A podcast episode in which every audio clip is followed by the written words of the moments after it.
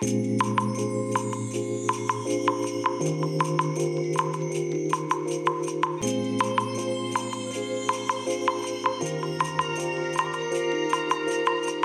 いおはようございます。本日はですね4月29日土曜日でございます。車の中の気温は17.8度ですね。いや今日はねかなり暑いです。もうね朝からね自宅のね寝室のエアコンをつけましてあの朝食をね、まあ、朝食といってもカロリーメイトをね食べていたんですけども。いやー今日は暑くなりそうですね。朝からこれですからね。やばいですよね。え天気はね晴れですね。薄い雲がねあのまんべんなくこの空にね、えー広がってるというね、まあ、そんな感じですけども、まあ、今日から世間一般ではねもうゴールデンウィークということでやはりね車が少ないですね。いつももうちょっと通ってるんですけどもう全然走ってないです。あようやく対向車がね、え3台ほど前からこちらの方に向かってきてますけども。ねえやっぱり今日から皆さんね連休ということであちこち、まあ、今日からというかもう昨日のねあの仕事終わってから夜ですね移動されてる方がかなり多いようでしたね。あちこちね道路渋滞が発生していたみたいですので、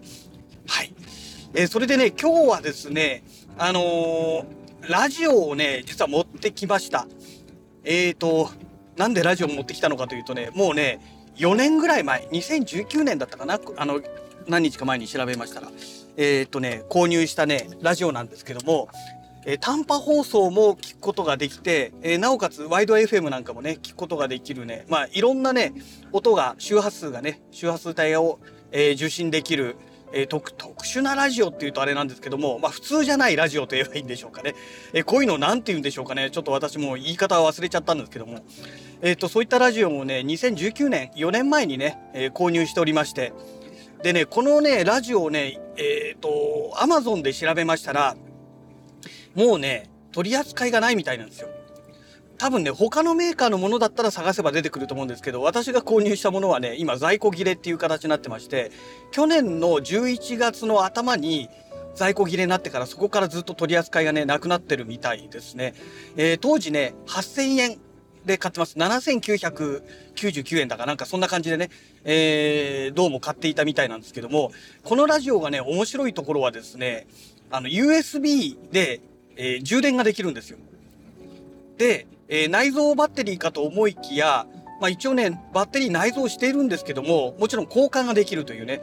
あの、最近あんまりね、また聞かなくなりましたけども、一時ね、あのー皆さん結構耳にしたかと思うんですけど、18650というね、数字の羅列ですけども、えーこの形式のね、えー電池を使ってるんですね。え充電式の電池ですね。えっ、と、炭酸電池を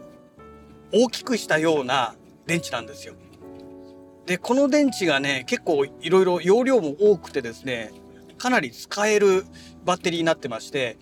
で、これをね、内蔵できるようになってるんですね。もちろん取り外しができるようになってます。ですから、18650のバッテリーがダメになったら、新しいものを買ってきて、それ交換すればいいっていうね。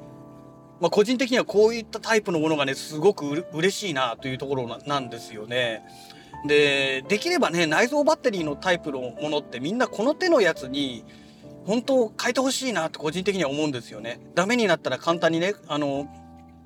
自分でね、ユーザーの手でバッテリー交換が新しいものにできて、また製品が生まれ変わるっていうね。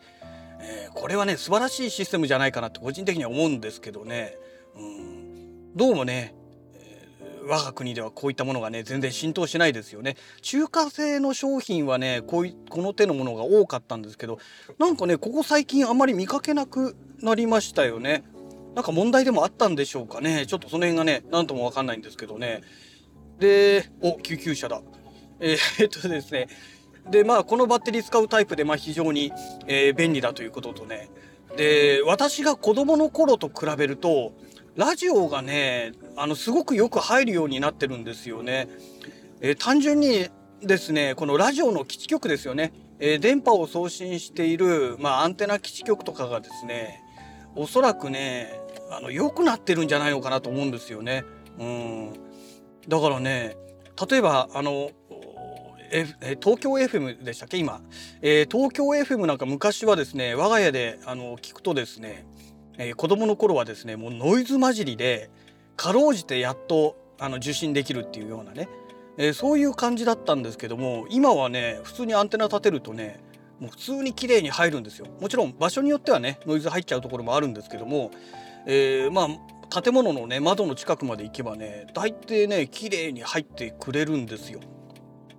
でまあ私ね神奈川県の西部に住んでますけども、えー、FM 横浜なんかはねもうバッチリ音が入るんですよね。うん、まあ小田原からね電波が出てるっていうのはあるんですけども、えー、私の家で受信してる周波数帯は横浜からの周波数帯を、えー、キャッチしてますのでですから何も小田原からのね電波受信しなくても全然綺麗に入っちゃうっていうね、え、その代わりねあの何て言うんでしょう。いわゆる地域 FM コミュニティ FM っていうんですかね。あのその地域限定でしかないあの FM 放送ですね。えー、そういったものはねやっぱりね全然入らないですね。うん。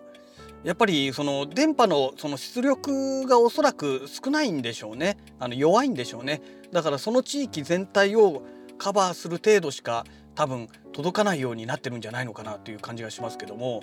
ね、そういったものもね、あの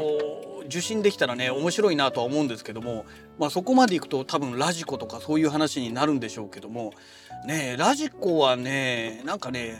昔はねすごい簡単に使えたのになんか最近なんか使い方がよく分かんなくなってますよね。アプリが変わっちゃってね。うん、ね全然使ってない間にねなんかよくわかんないリアルタイムの放送を聞くにはどうやったらいいのっていうのがよくわかんない状態にね UI になんか変わっちゃってますよね。うん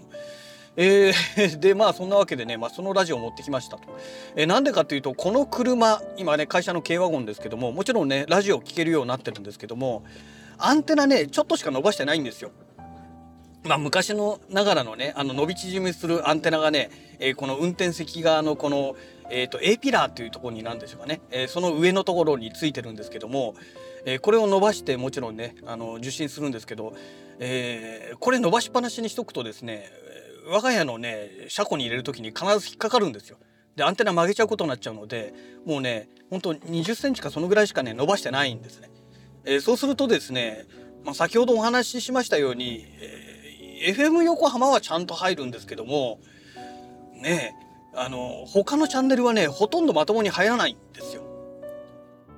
FM 東京なんかね場所によってはねもう完全に音が切れ切れてしまうっていうね、まあ、そんな状態になってしまうので、えー、それであれば車の中にねその FM ラジオを置けばちゃんと聞けるんじゃないかということでね、えー、とりあえず今日試しに持ってきました。まあ朝はねこうやってラジログ収録しておりますので、まあ、帰りにでもねちょっと使ってみようかななんて、えー、思ってる次第でございます。ねでこのねラジオがね、まあ、すごいね電池持ってくれるんですよ。まあ、そういうことで18650というね充電式のバッテリー使ってますのであのー、結構ね電気がも電力が持ってくれるんですね。でラジオそのものがねそもそもそんなにねバッテリー食うようなあの媒体ではありませんから、まあ、そういう意味でもですね長持ちしてくれるんですよね。であとは何といってもね USB えー、マイクロ USB なんですけど端子がね、えー、それでね充電ができますから、まあ、最悪モバイルバッテリーでねつないでやれば使えちゃうわけですよ。まあ、こういうところもねすごくありがたいところなんですよね。うん、まああのよくねあのアウトドアとかねえーと、ラジオとかをね流されてる方いらっしゃると思うんですけども、ね、そういう方なんかはねラジオがいかにねあの電力的なコスパがいいかっていうのがねすごくよくわかるんじゃないかと思うんですけど本当にね長持ちしてくれるんですよね。うん。ね、だから洗車なんかする時ね車のエンジンかけてラジオをかけるんじゃ、ね、ガソリン代もったいないじゃないですか今特にね。ガソリン代高いですから。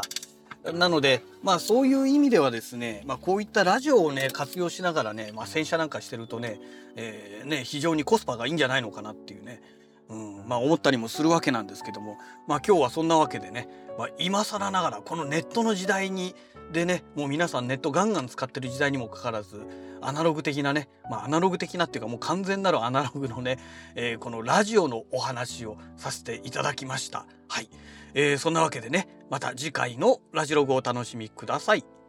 それではまた。